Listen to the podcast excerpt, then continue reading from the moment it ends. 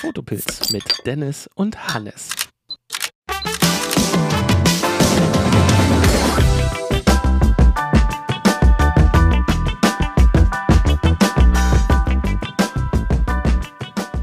Dennis, einen wunderschönen guten Morgen. Einen wunderschönen guten Tag wünsche ich dir. Wusstest du, dass beim Thema Fotografie RAW nicht das ist, was der Löwe macht? Echt? oh, das hast du aber schön gesagt, ja. Ja, heute lasse ich mich von dir mal ein bisschen aufklären. Ne? Okay, pass auf. Mit nein, Bienchen nein, und Blümchen oder nein, welche? nein, lass es. ich gehe näher drauf ein. Äh, Und zwar, so in der Fuji-Welt der Fotografie greifen alle ja unheimlich gern zu den Fujis, damit sie nicht RAWs machen müssen, sondern äh, die JPEGs, die gemacht werden, Ja. gleich geil aussehen und sie nicht extra noch bearbeiten müssen, etc. Auf der anderen Seite ähm, hat es aber auch äh, echt brachiale Vorteile, wenn du irgendwie einen RAW-File für manche Sachen hast. Ähm, was genau ist denn jetzt RAW eigentlich? Also ich, ich wollte gerade sagen, ich glaube, es gibt kein richtig oder falsch in dem Moment, sondern es gibt einen Anwendungsbereich, da sollte ich es vielleicht nutzen, äh, weil es mir gewisse Vorteile bringt. Und es gibt Anwendungsbereiche, da muss ich es nicht unbedingt nutzen, weil die Vorteile mir vielleicht nichts bringen. Aber da können wir gleich mal genauer drauf eingehen, denn das ist so eine ewige Diskussion, die man unter Fotografen natürlich immer und immer wieder führt, ist, brauche ich überhaupt ein RAW-Format und ähm, wann macht ein RAW überhaupt richtig Sinn? Ne? Also das, das ist ja eigentlich so die, die, die Frage, die wir uns stellen sollten. Da fällt mir spontan ein, ich kann dir eine Situation nennen, wo RAW ein absolut, absolut unnützer Use Case ist. Na, Äh, und zwar, es gibt bei den Fuji-Kameras eine, eine relativ coole Funktion. Äh, also du kennst ja Bracketing. Und bei den Fujis kannst du äh, Filmsimulations-Bracketing machen, wo du ihm, äh, wo du quasi ein Foto machst. Er löst auch wirklich nur einmal aus ja. und äh, speichert dann in drei vorausgewählten Filmsimulationen, die du, die du dir halt vorher zurechtlegst, äh, speichert er die JPEGs ab. Also du machst ein Foto und hast es dann zum Beispiel in Arcus Schwarz-Weiß, in äh, Eterna Filmsimulation und was weiß ich, Vivid oder so. Ne? Und dann kannst du dir zu Hause immer die drei Fotos anschauen und schmeißt die zwei weg oder sagst, nö, äh, das Foto nehme ich jetzt einfach in Schwarz-Weiß und das nächste in Eterna oder wie du halt willst. So, aber wenn du in den äh, Fotoeinstellungen deiner Kamera den Modus gewählt hast, dass du RAW und JPEG aufnimmst und schaltest dann das äh, Filmsimulationsbracketing an, dann speichert er dir nicht nur drei JPEGs ab, sondern auch dreimal das gleiche RAW-File. Und äh, selbst wenn du jetzt nicht die 40 Megapixel XT5 hast, sondern eine XT4 oder eine, eine, eine XT30 äh, mit 24 Megapixel oder das sind 26, das sind halt trotzdem mal schnell vi- 240 Megabyte pro Foto.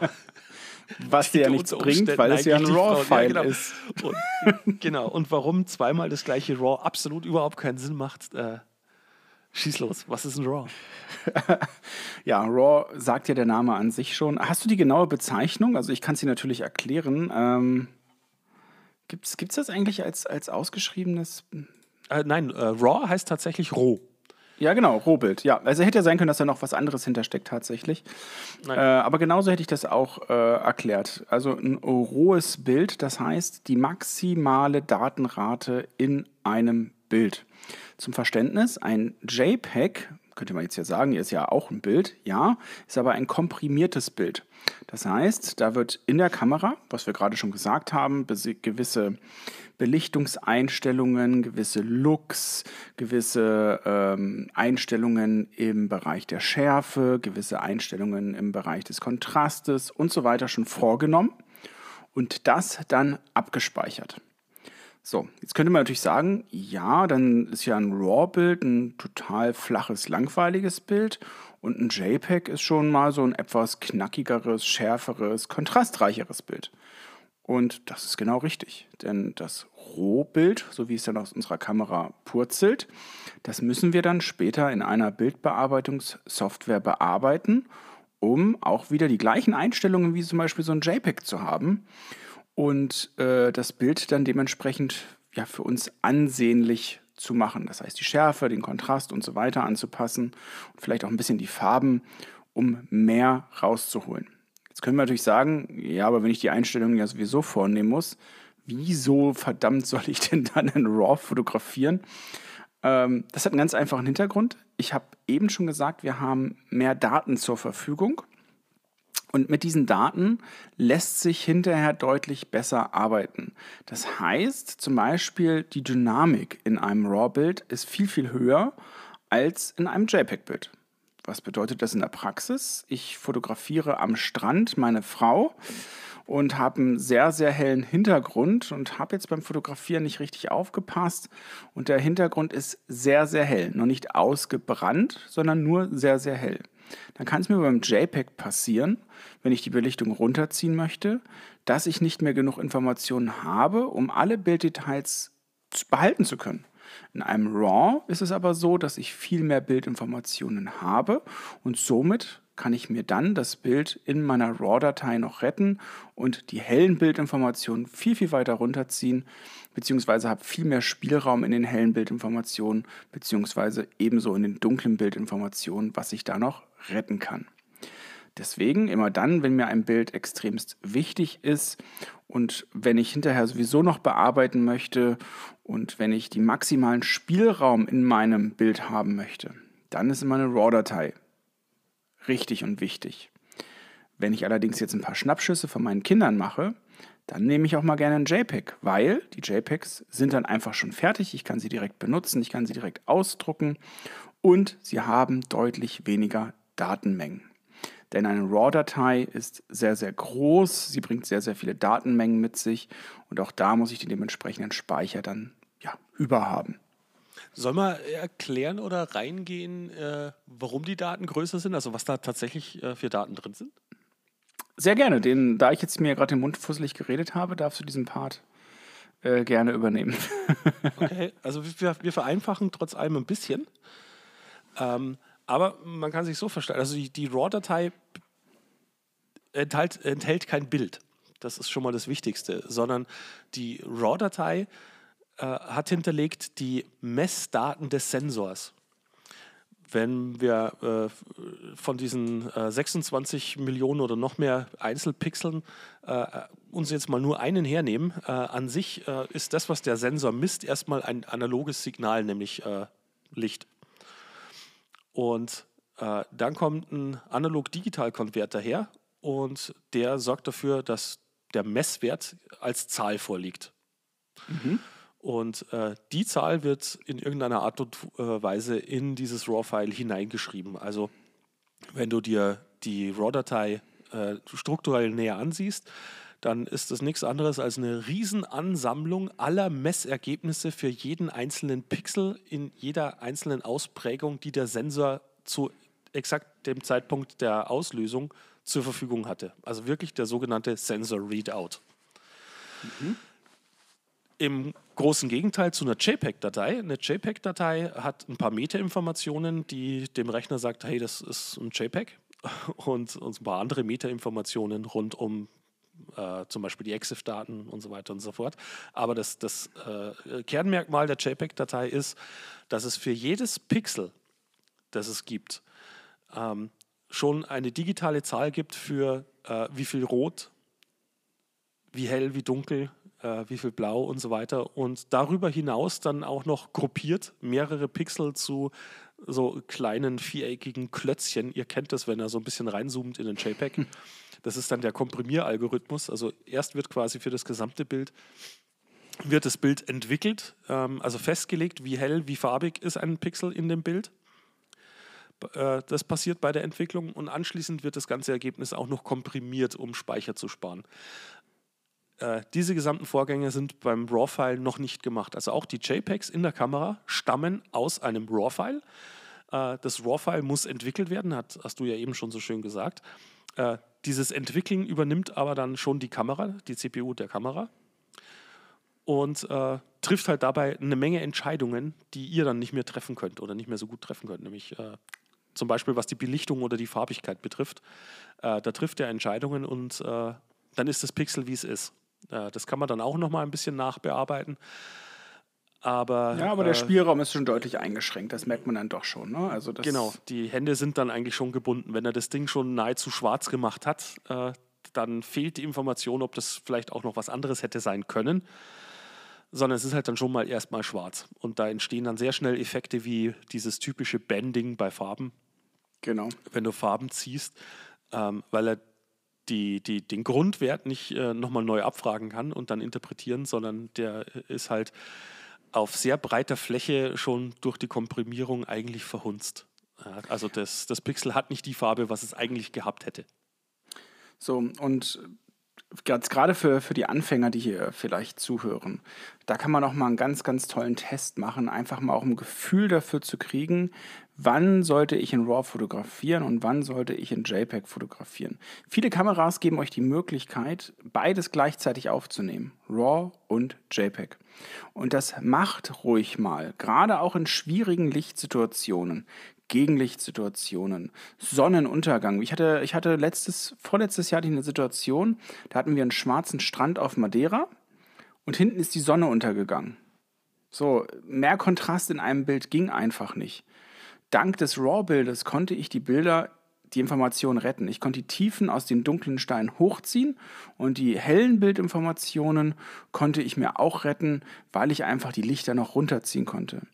Und macht das ruhig mal in solchen schwierigen Lichtsituationen, nehmt mal beides auf und bearbeitet mal beide Bilder, um ein Gefühl dafür zu kriegen, wie viel mehr Luft ich habe in der Bearbeitung, wenn ich mit einem RAW-File arbeite. Und das ist wirklich phänomenal, ähm, wie viel mehr Möglichkeiten ihr in diesem RAW-File nachher habt.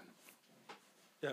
Und wenn ihr beim, beim äh, Recherchieren vor dem Kauf der Kamera äh, viel Wert drauf gelegt habt, äh, wie viele Stops oder wie viele Blenden an dynamische Breite die Kamera liefern kann, äh, dann hilft euch das auch nur was, wenn ihr das RAW-File verwendet. Genau. Weil die dynamische Breite halt im JPEG nicht mehr vorhanden ist. Und da sind aber moderne Kameras, also wenn ihr die A7 IV nehmt oder äh, so die aktuellen X-Trans-Sensoren bei Fuji und Co., äh, die ja wirklich sehr viel dynamische Breite mitbringen. Äh, wenn ihr da die RAW-Files nehmt und einfach mal äh, die Schatten hochpusht und äh, die, die momentan äh, erstmal offensichtlich überbelichteten Stellen wieder ein bisschen runternehmt, also HDR-Fotografie, wie es früher war, mit mehreren Fotos, sind meiner Meinung nach ja nahezu obsolet. Ja, also es gibt bestimmt noch Anwendungsbereiche, da brauche ich das, aber die Anwendungsbereiche schrumpfen immer weiter zusammen, dadurch, dass wir mittlerweile einen so brachialen ähm, Dynamikumfang in unseren Sensoren verbaut haben. Und das ist also wirklich äh, schon faszinierend. Das ist genau das gleiche wie mit der Filterfotografie. Woher kommt denn die Filterfotografie? Fotografieren mit Filtern ist genau das gleiche Spiel. Mit den Filtern haben wir gewisse Bereiche im Bild abgedunkelt, um die Belichtung auf dem Sensor so harmonisch wie möglich hinzubekommen und ein Bild schon perfekt out of camera zu bekommen. Ähm, konnten wir damit dann, wie gesagt, einzelne Bereiche abdunkeln und haben damit eine Harmonie hergestellt. Auch das wird immer weniger durch diese, durch diese sensiblen Sensoren, da ich es gar nicht mehr so krass brauche. Ich kann mir also viel mehr Fehler in der Fotografie erlauben mit einem RAW-Bild, weil ich diese hinterher ausmerzen kann. Aber ich würde euch trotzdem zum Beispiel in der Landschaftsfotografie empfehlen, mit solchen Filtern zu arbeiten, weil a, es entschleunigt und ihr nehmt euch viel mehr Zeit für die Komposition und das Bild an sich und b, muss man ja nicht schon an die Grenze des Bildes gehen, sondern kann sich diesen Puffer ja aufsparen, wenn ich ein korrekt belichtetes Bild habe für die spätere Post. Also das heißt jetzt nicht, dass man das alles nicht mehr braucht, weil die Sensoren so toll sind. Ich halte drauf und habe ein belichtetes Bild und ziehe mir dann die Daten hin, wo ich sie brauche, sondern es gibt euch einfach mehr Spielraum und einfach mehr Möglichkeiten.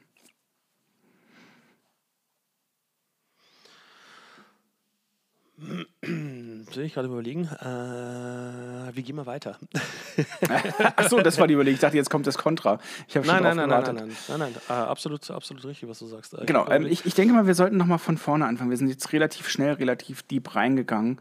Und ich habe ja eben schon gesagt, die erste Entscheidung, die ich ja treffen muss, wenn ich meine Kamera angeschaltet habe, ich habe mir jetzt eine neue Kamera geholt mit 14 Stops Dynamic Umfang wann schalte ich überhaupt auf RAW und wann fotografiere ich vielleicht besser in JPEG? Das habe ich ja nur ganz kurz vorhin mal angerissen. Für beides gibt es einen Anwendungsfall. Denn nicht immer ist es richtig oder muss es richtig sein, in RAW zu fotografieren. Kann man zwar machen, aber ihr produziert natürlich auch ultra viele Daten und euch muss einfach bewusst sein, dass ihr diese Daten nochmal anfassen müsst. Und ich glaube, da sollte man vielleicht einfach nochmal drauf eingehen. Ja, also äh, die Spielplatz-Session, wo ich Tante, Onkel und die Kleine beim Grillen fotografiere, wahrscheinlich nicht unbedingt der Anwendungsfall für RAWs, äh, weil es entstehen da irgendwie die, die 80, 85 Bilder im Laufe des Tages und es ist schon genug Arbeit auszusortieren, welche ich gar nicht aufheben will. Äh, und die, die ich aufheben will, äh, die sende ich dann womöglich noch weiter an eben Schwester, Onkel, Tante, sonst was. Und da reicht ein JPEG völlig. Da, da wird kein Porträt draus gemacht, das ausgedruckt irgendwo an der Wand landet. Genau. Also kein Grund, da ein RAW zu machen. Ähm, oder umgekehrt, äh, da sollte man nicht aufs JPEG verzichten. Ja? Wenn RAW für den Fall der Fälle äh, parallel aufgezeichnet wird, okay, schmeißt ihr halt dann eh nur weg. Aber da äh, sollte ein JPEG da sein. Ähm, ich kann natürlich auch ein, ein RAW-File reinziehen, in äh, Apple Photos zum Beispiel, und äh, der macht mir da ein JPEG draus. Ja. Aber wenn ich da nicht die Hand anlege, äh, dann hat er da relativ viel, äh, relativ wenig Verständnis für, ob ich das Bild jetzt eigentlich heller haben will als unterbelichtet oder so. Äh, da sehen die Bilder auch äh, ganz schnell mal falsch belichtet aus, obwohl es eigentlich alles da wäre, was er braucht. Aber wie gesagt, da ist halt einfach irgendein Algorithmus, der schaut sich das Bild an, Bild an und sagt, ja gut, machen wir mal so. der hat halt einfach also, ein Profil und Gutes. Also ich, ich sehe es genauso wie du. Äh, ich muss persönlich für mich sagen, ich fotografiere immer in RAW, ähm, aber einfach aus meinem Workflow her geschuldet. Ja? Ist das immer richtig? Nein. Also wenn ich nicht so ein fauler Hund wäre, in Anführungsstrichen, äh, und mir am Anfang mal Gedanken machen würde, was ich überhaupt gerade fotografieren möchte, wäre es für mich prinzipiell genauso, wie du gesagt hast. Ist es eine Auftragsarbeit? Ist es zum Beispiel eine Hochzeit? Ist es ein Landschaftsbild, wo ich vorher schon weiß, es ist eine schwierige Lichtsituation? Schalte ich mein RAW ein, habe meinen Puffer, bin auf der sicheren Seite. Bin ich hier zu Hause mit meinen Kiddies unterwegs oder wir machen einen Ausflug irgendwo hin und es sind in Anführungsstrichen Schnappschüsse, dann kann ich mir die Arbeit einfach sparen. Denn wenn ich mit den RAWs nach Hause komme, muss ich sie auf jeden Fall nochmal anpacken. Was bedeutet das? Ein RAW, haben wir ja gerade schon gesagt, ist ja einfach ein unentwickeltes Bild. Das heißt, dieses Bild muss ich mir jetzt nochmal in einen RAW-Converter reintun und Minimum mir ein kleines Preset anlegen, wo ich die Belichtung ein ganz bisschen anpasse, wo ich die Schärfe ein bisschen anpasse und den Kontrast.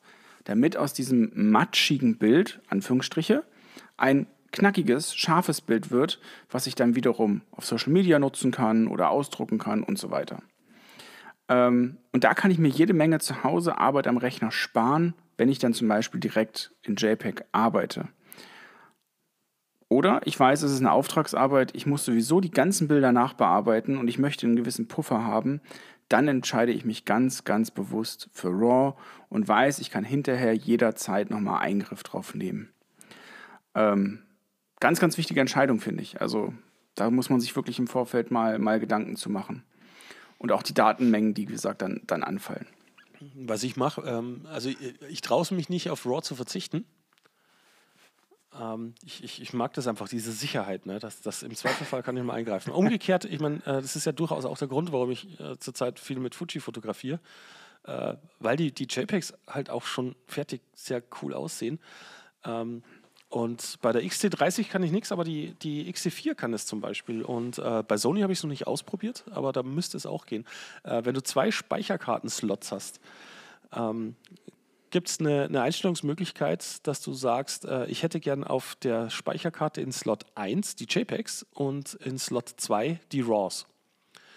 Ja. Und wenn ich nach Hause gehe und mir die JPEGs importiere und feststelle, so, uh, verdammt, das, das glaube ich wäre ein richtig cooles Bild geworden, aber ich hätte da gern noch Einfluss drauf genommen.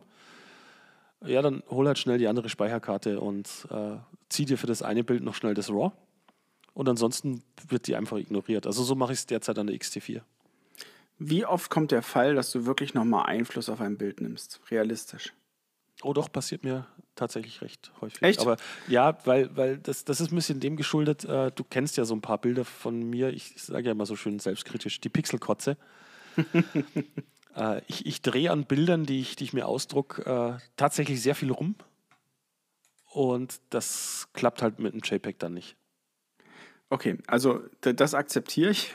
Bei mir ist es nämlich auch so, ich bin natürlich auch ein Sicherheitsfanatiker, muss mir aber persönlich eingestehen, es kommt in den seltensten Fällen, also aller, aller, aller seltensten Fällen vor, dass ich dieses Backup in Wirklichkeit brauchen würde. Tatsächlich. Und nur weil etwas ausgebrannt ist zum Beispiel, heißt es ja nicht, dass das Bild an sich falsch dadurch ist, sondern man kann es ja auch als sogenanntes Stilmittel einsetzen. Und ich finde auch Bilder, die man nicht nochmal wiederholen kann. Also ich fotografiere momentan extremst viel ähm, nicht analog, so digital analog und zwar äh, auch auf, ähm, was ist denn das eigentlich? Ist das auch Fuji? Warte mal.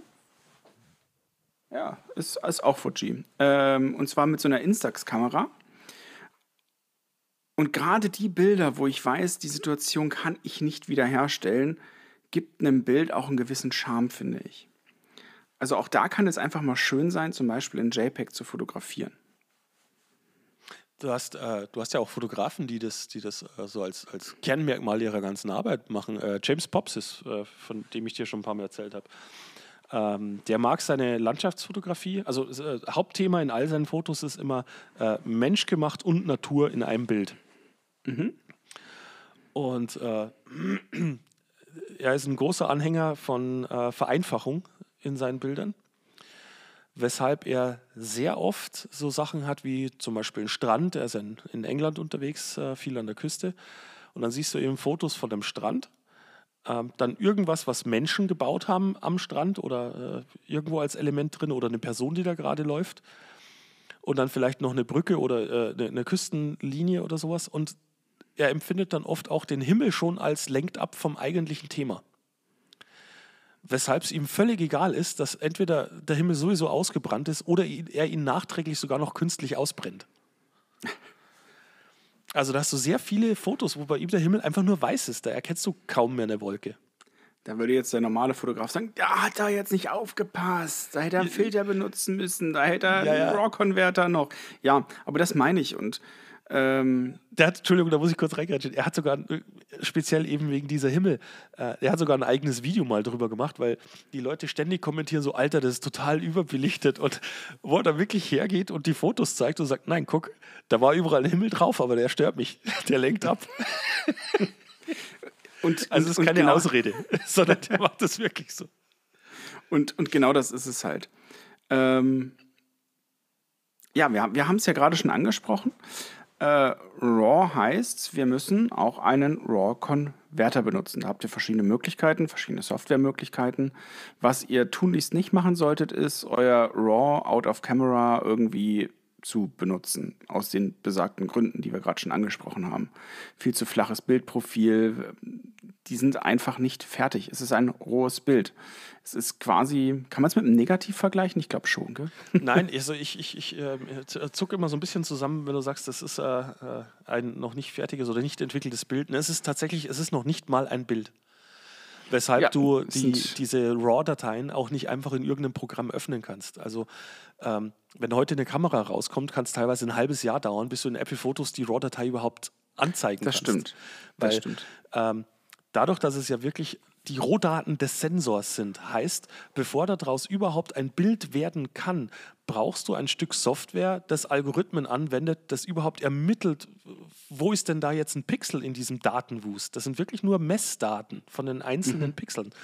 Und äh, da ist es dann zum Beispiel wichtig zu wissen, dass wenn du Fuji-Fotograf bist, der X-Trans-Sensor, da, da funktioniert der Sensor technisch schon anders. Dementsprechend sind die Informationen innerhalb der Datei auch gänzlich anders aufgebaut, weshalb manche Programme wie Adobe Lightroom zum Beispiel sehr, sehr, sehr schlechte Ergebnisse erzielen beim Entwickeln von, von RAW-Files von Fu- Fuji-Kameras. Also da, da gibt es schöne Vergleiche, äh, RAW-Converter gegen RAW-Converter, wo sie das Bild aufmachen und du stellst fest, um meine Güte ist das Bild zehnmal besser, wenn du einfach nur den anderen Converter hernimmst, einfach weil der die Daten besser interpretiert. Ja, äh, su super wichtiger und interessanter äh, Ansatz, absolut. Also, wie gesagt, ihr müsst euch dann für einen RAW-Converter, wer, wen das Thema übrigens interessiert, RAW-Converter sind, was wir gerade schon gesagt haben, zum Beispiel Lightroom, Capture One, äh, Lumina, äh, es gibt verschiedene Softwarelösungen, da haben wir eine eigene Podcast-Folge zu gemacht. Also wenn euch das Thema interessiert, welche Möglichkeiten es dort gibt, dann äh, schaut gerne mal, ich glaube, es war die erste oder zweite Folge, die wir gemacht haben. Hört da gerne mal rein, da haben wir euch verschiedene Möglichkeiten vorgestellt und auch verschiedene Möglichkeiten, wie man da mit, mit umgehen kann, ohne dass wir jetzt da zu sehr ins Detail reingehen, auch was die ganzen Kosten und so weiter. Ja. Ich glaube, ich habe gerade noch so eine schöne äh, Analogie gefunden. Ja. Äh, stell dir mal vor, du hast jemanden, der äh, Messwerte vom Wetter sammelt, über Jahre hinweg von verschiedenen Orten. Und der knallt dir jetzt so eine Excel-Tabelle hin, wo einfach nur die, die Messwerte der Messstationen drinstehen. Temperatur, Feuchte, Luftdruck und so weiter und so fort. Und ähm, genau das ist dein RAW-File. Und du sollst jetzt einen Wetterbericht draus machen ähm, und eine Wetterprognose abgeben. Und da kommt halt äh, einer, der anders vorgeht und, und sich die Daten anguckt und interpretiert, kommt halt der eine zum anderen Ergebnis als ein anderer. Ja, ja. Weil sich der eine zum Beispiel, der schaut sich nur die Temperatur an, der andere zieht da Luftdruck noch mit rein und wieder ein anderer sagt, uh, das ist mir zu viel Wust, ich äh, bild da jetzt erstmal Durchschnittswerte und gucke dann. Also da, äh, da muss noch viel getan werden, bis man sagen kann, ob es morgen regnet oder nicht. Und so ist es mit der RAW-Datei auch. Das sind einfach mal wirklich nur Messwerte und damit da ein Bild draus wird, müssten einige Schritte passieren. Und das macht der RAW-Converter. Ja, das war eine sehr schöne Analogie. Die hat mir sehr, sehr gut gefallen. Ähm, du hast gerade schon gesagt, äh, auch da wieder, JPEG ist nicht gleich JPEG. Wir können JPEG-Funktionen in unserer Kamera anschalten und jeder Kamerahersteller hat dann so ein paar Einstellungen, die die Kamera dann automatisch vornimmt, um uns dann ein, ja, im Endeffekt fertig entwickeltes Bild rauszugeben, was einen neutralen Look haben soll. Also neutral immer bezogen auf den Kamerahersteller. Jetzt hast du gerade die ganze Zeit Fuji angesprochen, wo wir auch mit Filmsimulationen spielen können. Ähm, was für einen Einfluss hat das jetzt auf unser Bild? Was, was passiert da im Hintergrund? Und ähm, habe ich die Möglichkeit da auch, ich denke schon, du hast es gerade schon angesprochen, glaube ich sogar, ähm, mir dann auch wiederum beide Datensätze zu sichern, also den Film-Look und die RAW-Datei? Äh, ja, also man muss immer dazu sagen, das äh, klingt immer so fancy bei Fuji, wenn du sagst, das sind Filmsimulationen. Ähm, ich glaube, ich kenne keine 80-Euro-Kamera, die die Dinger nicht hat. Ähm, normalerweise sind es halt einfach Profile äh, oder Styles, heißt es bei vielen Kameras so Creative Styles, äh, wo du so ein Vivid für farbenfroh hast und Flat für irgendwas, was halt ein bisschen gediegener aussehen soll äh, oder irgendwas, was kontrastreicher ist. Äh, damit sagst du dem, dem kamerainternen RAW-Converter eigentlich nur, äh, wie stark, dass es beim Kontrast übertreiben darf oder äh, wie heftig, dass er die Farben hochjubelt. Ähm, und äh, Fuji ist halt hergegangen und hat ein paar solche Profile gemacht, die halt nicht äh, farbenfroh, lebendig und äh, Nature heißen, ja. sondern sie haben sich halt einfach angeguckt, was gibt es so an alten Filmstock und äh, welchen Charakter hatten diese Filme so? Also, wer hat die, die, die Bilder immer eher so ein bisschen gelblich warm äh, abgebildet? Wo, wo war mehr 400. Kontrast? Und, ja, genau. So Kodachrome ist auch so ein ja. sehr warmer äh, Ton. Und dann haben sie halt einfach ihre, ihre Profile dorthin gehend optimiert, dass die halt so ein bisschen diesem Look ähnlich kommen und haben dann diese tollen Namen hergegeben. Und es klingt halt einfach, einfach besser, wenn er sagt, ich fotografiere nicht in Schwarz-Weiß, sondern äh, ich nutze die äh, Acros Filmsimulation. Äh, Acros R für, für Red-Filter obendrauf noch beim Schwarz-Weiß fotografieren. Äh, vom Prinzip her ist es nichts anderes wie bei Sony, wenn du Black and White nimmst und Black and White High Contrast oder oder. Also ja, was, was Fuji damit, was ich damit sagen wollte, ist, Fuji hat es auf die Spitze getrieben, was die Einstellungsmöglichkeiten schon in der Kamera einfach angeht. Äh, und da sind sie, glaube ich, auch ziemlich, also da haben sie ja so ihren Unique Selling Point, wie man so schön sagt, im Kameramarkt. Also wer da, wer da Bock zu hat, mit rum zu experimentieren, ist in der Fuji-Welt einfach perfekt aufgehoben. Kann man das mit anderen Kameraherstellern nicht machen? Nein, Quatsch aber ihr habt einfach zum Beispiel bei Sony nicht intern so die krassen Möglichkeiten. Wie oh, bei doch, Fuji doch, doch, doch, doch, doch, doch, doch, doch. Äh, ja, aber nicht so komfortabel. Also genau, ja, die der Möglichkeiten sind fehlt. da, aber nicht so genau, aber nicht so komfortabel. Und da wäre es dann eher so, dass ihr sagen könntet, ey, ich mache das Ganze in meinem RAW-Converter. Würde ja aber auf die gleichen Bildergebnisse zum Beispiel kommen, ne? Also vom Look her. Es gibt übrigens, äh, wenn du äh, Lightroom besitzt, äh, da kannst du mal nachgucken, da gibt es auch Kameraprofile. Und ähm, da hast du die Kameraprofile für die äh, Fuji-Kameras, für die Fuji RAW-Files drin. Und da kannst du mal reingucken, was sie da eigentlich gemacht haben. Ne? Und kannst es dann für andere Kameras nachbauen. Uh, ja, ganz fieser Hack jetzt. Die, die Ergebnisse sind nicht identisch, klar, Ja. weil der Sensor ja auch tatsächlich äh, andere Messwerte liefert. Äh, also du kommst nicht auf das gleiche Ergebnis, ähm, aber du kannst dich sehr nah rantasten mit sowas.